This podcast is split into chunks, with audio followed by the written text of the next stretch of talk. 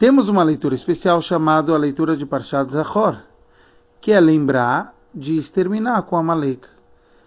E quando a gente vê isso, a gente se pergunta, tem outras Zechirot, outras lembranças, e por que a gente não tem uma mitzvah especial das outras lembranças? Há algumas respostas que os nossos sábios trazem, entre elas que outras mitzvot têm outras lembranças, têm mitzvot relacionadas, mas a gente também tem que entender, aqui também temos Purim, etc. Então Rebbe nos traz que Amalek, ele tinha uma intenção, ele sabia do Criador e ele tinha a intenção de acabar ou seja, a ideia é uma muito boa, mas a gente ele não quer cumprir. E isso é um cuidado que a gente tem que ter cada um de nós. Quer dizer, temos que lembrar que devemos não só saber de Hashem, mas cumprir com isso na prática.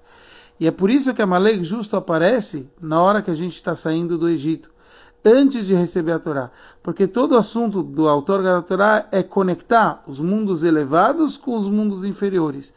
É conectar o, a lógica com a prática.